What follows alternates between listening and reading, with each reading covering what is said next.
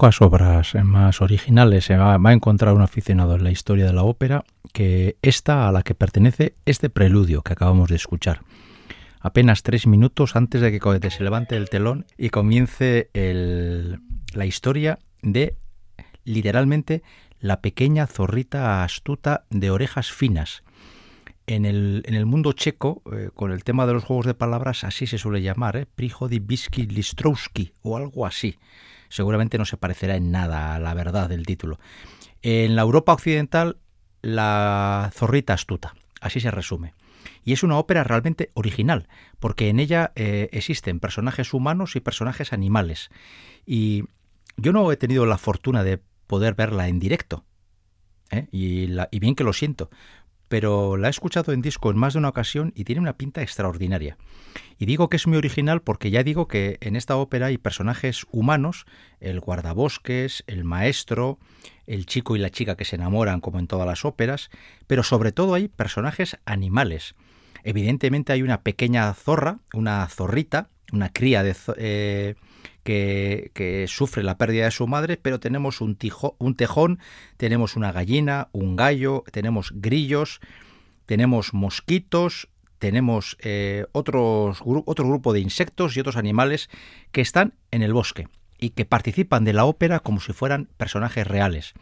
Así, a bote pronto, solo se me ocurre una ópera de mucha menos eh, proyección general, de menor conocimiento popular, que son los pájaros de Walter Brownfields, donde también en esta ópera los pájaros actúan como personajes, mm, entiéndase, humanizados y, tienen su correspondiente cantante y su, tesitura, ¿no? su, su partichela. Pues bien, esta ópera es la antepenúltima que escribió Leos Janacek dentro de su lista y es que hoy, con el segundo programa dedicado a la obra de operística de Leos Janacek, eh, hoy terminamos nuestro recorrido por el que puede ser para muchos, no sé si el más importante, pero desde luego una de las referencias del principio del siglo XX. Y es que Leo Janacek nació en 1854 y falleció en 1928.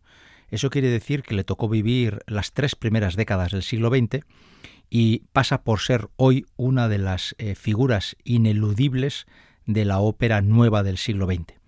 Aún hoy algunas óperas de Leo Janacek se escuchan como si fueran modernas. Y yo creo, creo que lo dije también en el primer programa dedicado a Janacek. Si una ópera que tiene 100 años aún nos provoca sorpresa, el problema no es del compositor, el problema es del oyente, que después de 100 años es incapaz de aceptar el tipo de lenguaje musical que propone el compositor. Leo Janacek fue en, muchas, en muchos aspectos un adelantado a su tiempo, y si pensamos en el tipo de ópera que se hacía en Europa en la década de los 10 y de los 20, Leo que es bastante vanguardista. No así en el lenguaje musical, ¿eh? en el que es bastante conservador, pero además Leo que es, yo no sé si el padre, porque el padre siempre aparece como el primero, ¿no?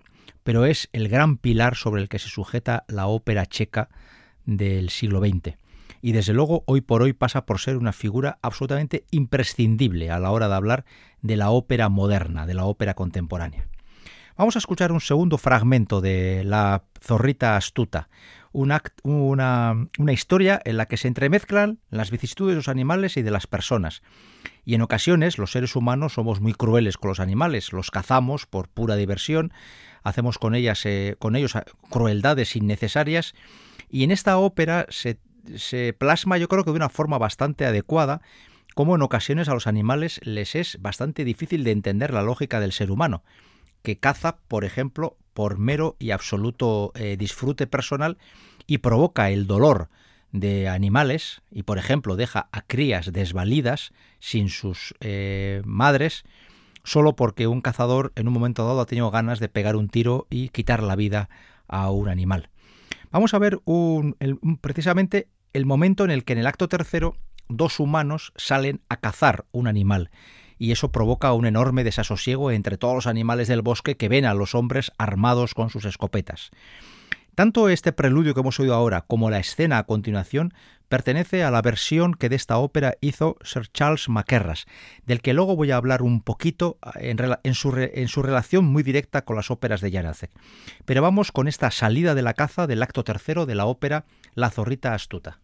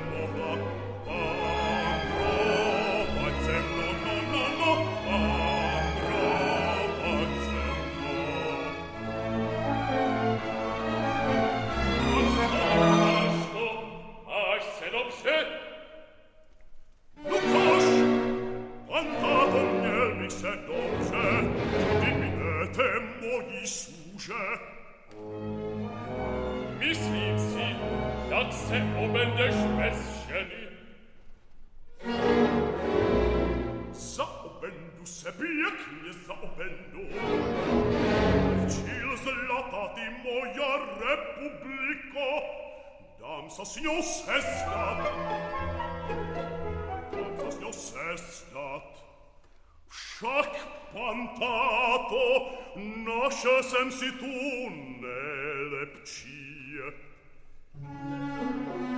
Potpoc, potpoc in essonnas postreno, Jei terinka terinca, terinka, terinca,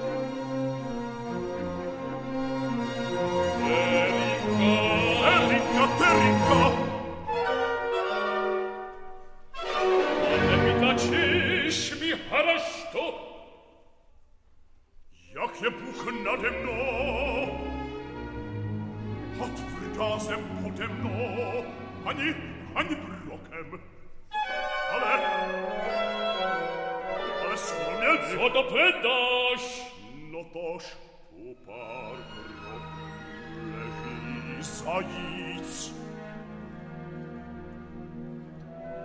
Anata žene. Chtěl jsem ho vzít, ale ještě, že mi, že mi to si řeklo. Nebe, člověče, se se nebez, neber, halaš to neber, mohl bys jet po studě,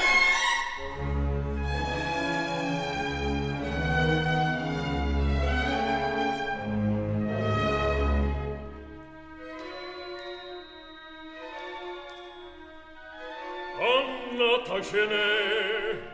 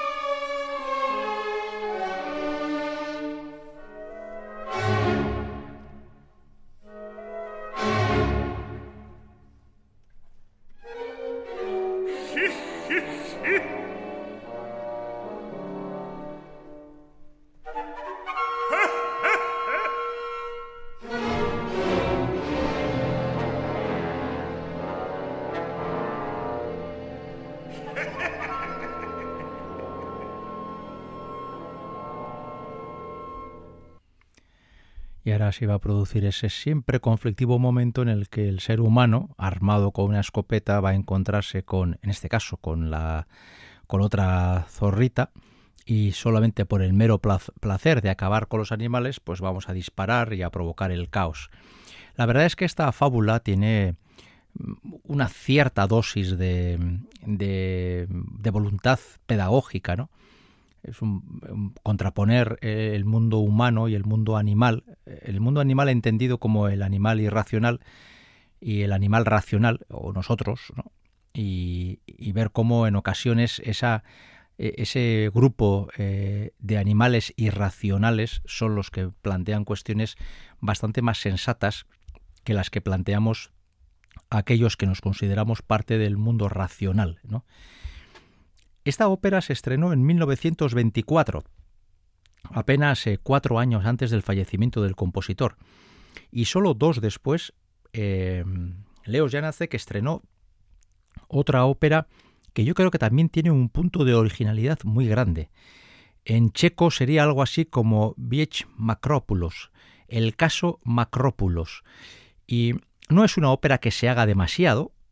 eh, eh, yo tuve la oportunidad de verla en Barcelona hace ya bastantes años, yo calculo que unos 15 o así. Y la verdad es que mm, ahora siento una especie de pequeña lástima porque yo por entonces el mundo este de Janacek y de la ópera más o menos moderna, pues no lo controlaba como ahora, ¿no? Y seguramente ahora disfrutaría muchísimo más.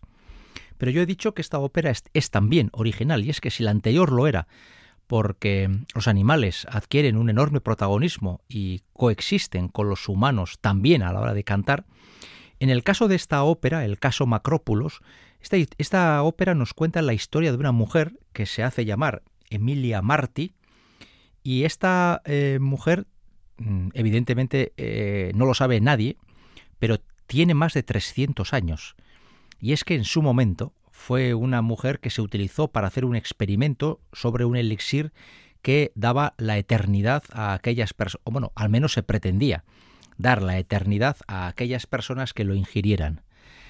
Eh, Emilia Marti tomó ese, ese ungüento, ese elixir, y tiene ya 300 años. En esos 300 años, en esos tres siglos, ha vivido con diferentes nombres en diferentes circunstancias y en diferentes lugares. pero y ha tenido por supuesto nombres distintos. Pues sería bastante difícil de justificar como una persona con un solo nombre y una sola vida, entiendes esto entre comillas, pudiera sobrevivir a tres siglos, ¿no? Así, Emilia Marty ha sido durante su vida eh, Emilia Marty, Ellen MacGregor y Elina Macrópulos. Em, ya sé que es difícil a través de, la radio poder expresarlo así, pero si, nos, tuviéramos en un papel el nombre y el apellido de esta mujer a lo largo de toda su vida, veríamos que en todos los casos el nombre empieza por E y el apellido empieza por M. Emilia Marty, Ellen MacGregor y Elina Macrópulos. Elina Macrópulos era su nombre original y fue la mujer que se sometió a ese experimento para conseguir la aparente inmortalidad. Cuando tiene 300 años comienza a notar que empieza a envejecer. Es decir, ese brebaje que en su momento se le dio para ser inmortal comienza a perder efecto y ella lo que desea es volver a tomarlo para poder asegurarse otros 300 años de vida. Eh, y ahí está la trama de la ópera, ¿no? en ese intento desesperado, por un lado, de ocultar su verdadera edad y de ocultar que su verdadera personalidad ocupa tres siglos, tres nombres y, si se me permite, casi tres vidas distintas. Pero por otro lado, eh, el hecho de que tenga que buscar es la fórmula de ese brebaje para poder garantizarse otros tres siglos de existencia, le va a obligar a tomar decisiones muy rápidas y bastante conflictivas. Además, pensemos que eh, sus descendientes han tenido que, verla eh, envejecer sin envejecer y ella ha tenido que desaparecer para no eh, aparentar o para no dejar pruebas evidentes de que es una persona que no va a fallecer, que es inmortal. Bueno, pues eso trata esta ópera que es realmente muy curiosa. Vamos a escuchar una breve escena del acto primero donde una vez más, el director de esta ópera es Sir Charles Mackerras. Y aquí sí, en cuanto acabe este fragmento, vamos a hablar un poquito de la relación entre Sir Charles Mackerras, las óperas de Janacek y su importancia discográfica, que es indudable. Pero escuchemos primero el primer fragmento de, eh, para recordar la ópera El caso Macrópulos de Leos Janacek.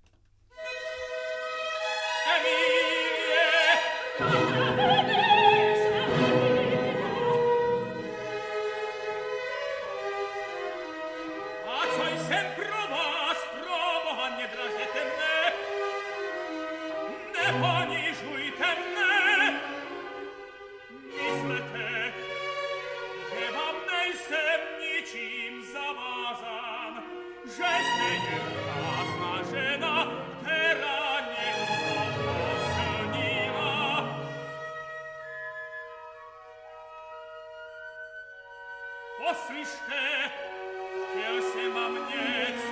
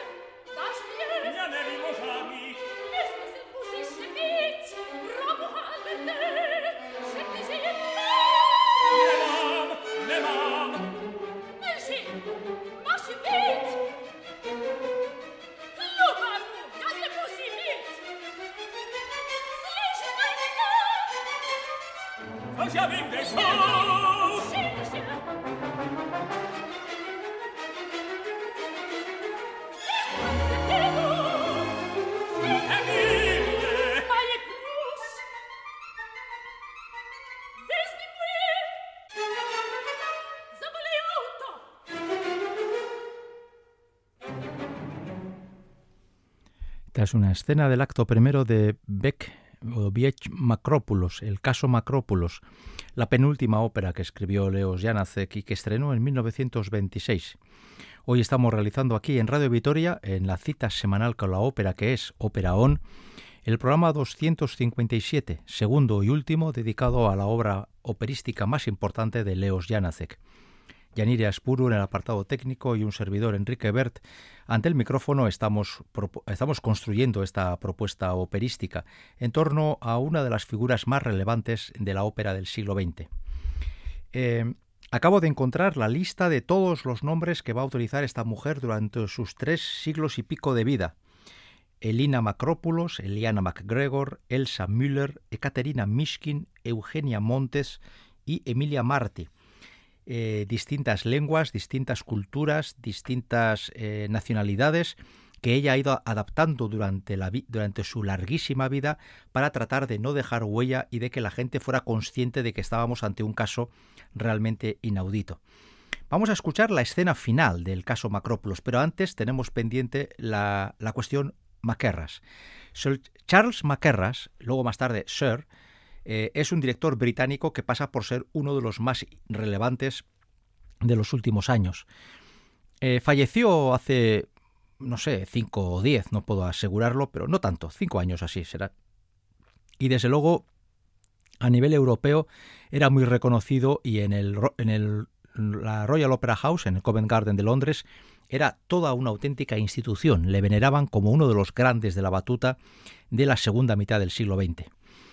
Eh, siendo británico, eligió a una cantante sueca, Elizabeth Söderström, con la que hizo la grabación de la inmensa mayoría de las óperas de Leos Janácek. Y en su momento, cuando la década de los 70 la casa Decca publicó estas óperas, eh, fue todo un descubrimiento para el mundo discográfico europeo occidental que las óperas de un checo que entonces era relativamente eh, raro, infrecuente, de repente, en la Europa occidental, una cantante escandinava y un director británico, junto con, hay que decirlo, un conjunto de cantantes checoslovacos en su momento, que eran los que otorgaban, por así decirlo, la correcta dicción de un idioma que, por cierto, no es nada fácil de pronunciar, con consonantes realmente muy complicadas, y grabaron pues prácticamente todas las óperas que hemos repasado aquí.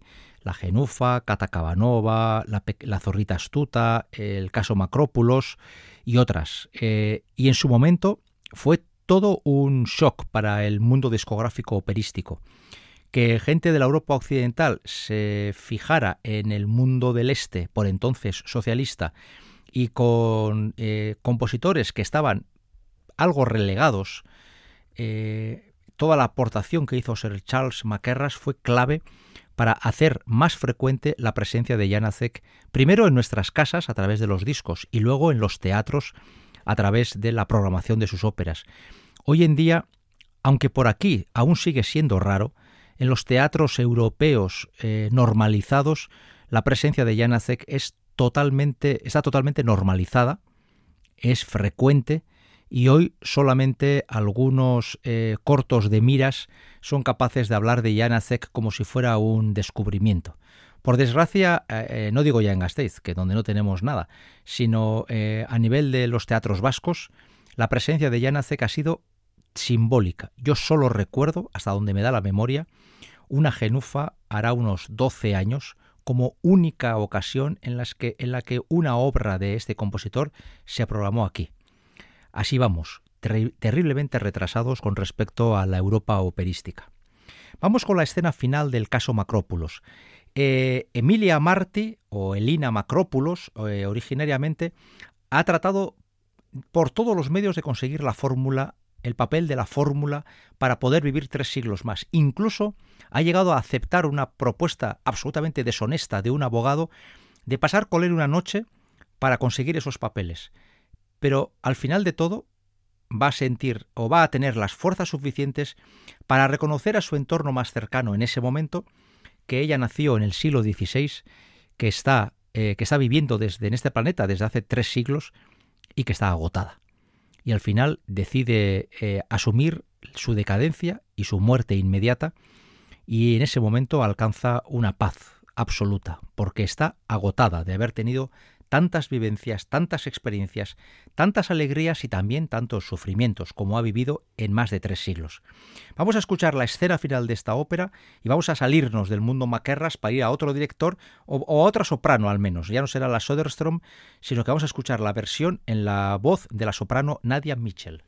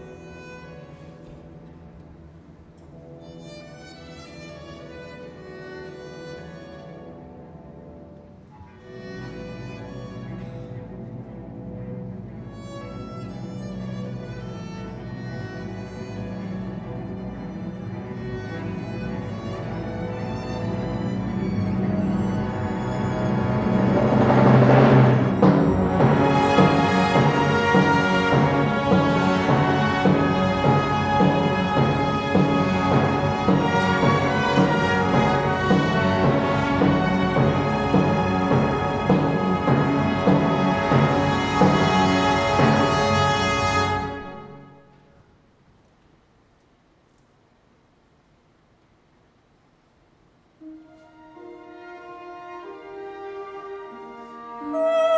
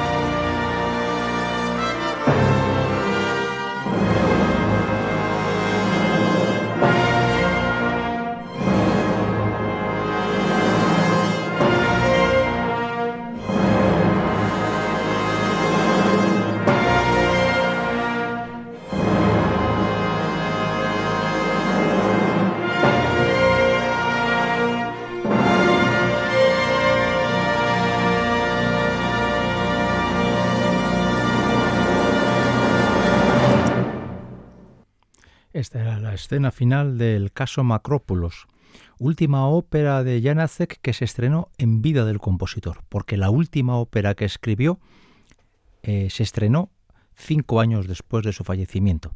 Y la última ópera también me parece a mí que tiene una carga de profundidad bastante importante. No sé si es la palabra es original, pero a mí sí me parece que es una obra singular. El título podría ser algo así como de la casa de los muertos o desde la casa de los muertos. Eh, y es una ópera peculiar porque dura poco, unos 80 minutos. Eh, no hay un personaje protagonista claro, sino que hay dos grupos de personajes que son sobre los que pivota toda la acción dramática. Hay que decir que la ópera ocurre en un campo de concentración de Siberia en la época de los zares rusos. Y los dos grupos de, que aparecen casi em, como si fueran dos grandes personajes, serían por un lado los prisioneros, que adquieren todos ellos un protagonismo bastante similar, y luego todo el grupo que guarda el campo de concentración, es decir, oficiales, guardias, el sacerdote y, eh, todos aquellos responsables que de una u otra forma eh, son los que se encargan de que el orden prevalezca en ese campo de concentración. Ese campo de concentración en Siberia es la casa de los muertos, porque los prisioneros allá son muertos vivientes. Y esta ópera lo que nos narra es precisamente el sufrimiento de aquellos presos que están eh, prácticamente como, como zombies esperando la muerte mientras realizan trabajos forzados. Aunque la ópera es muy corta, el preludio no es nada breve. Vamos a escuchar, para ir caminando hacia el final del programa, el preludio de esta ópera.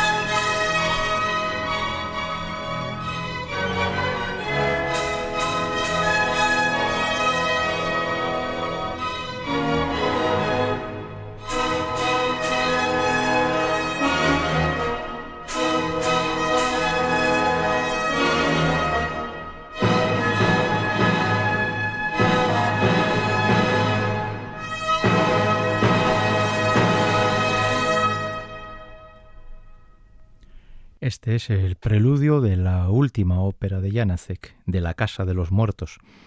Ya he comentado que en esta ópera no hay, no hay mm, un gran protagonista sobre el que pivote la acción. En realidad hay dos grupos de protagonistas y esta ópera es que es así, es eh, muy colectiva. Em, primero requiere muchos solistas, así como unos 15 o 18, no es un número baladí pero ninguno de ellos tiene un gran protagonismo. Por lo tanto, lo importante es aceptar que uno es parte de un colectivo y, eh, aportar su, parte cantada dentro de un todo que es esta ópera, que ya digo que no es muy habitual en los teatros europeos, pero desde luego plantea un tema de, pues de, gran importancia, ¿no? como es la situación de los prisioneros eh, políticos en un campo de concentración allá en el siglo XIX por la Rusia zarista. Y bueno, eh, veremos la crueldad de los guardias, el ánimo y la moral de los, de los prisioneros, también los veremos decaer e incluso dejarse morir de inanición para evitar el sufrimiento, es decir, nada que no nos parezca infrecuente. Vamos a acabar este segundo y último programa dedicado a Janacek haciendo eh, o escuchando la escena final de esta ópera que, insisto, es muy breve. Después de este preludio de seis minutos, apenas eh, escucharemos hora y cuarto, hora y veinte de teatro musicado. En la escena final veremos cómo uno de los, uno de los presos es puesto en libertad mientras se le, se le, se le pide perdón porque se han cometido con él algunas tropelías y otros, sin embargo, ven cómo su vida se va apagando porque son incapaces de soportar la crueldad de los guardias y la crueldad del sistema penitenciario. En esta escena final cantan, entre otros, Olaf Baer o John Mark Ainsley. Estamos ante un, un momento en el que se eh, afloran las emociones dependiendo de cada, de cada una de las vivencias de cada uno de los prisioneros. Con esta escena final terminamos este programa y este repaso que hemos hecho a la obra de Janacek. Nuestra única intención ha sido poner sobre la mesa a una de las grandes figuras de la ópera del siglo XX, en la confianza de que al menos lo hemos intentado y que quizás lo hayamos conseguido. Hasta la semana que viene.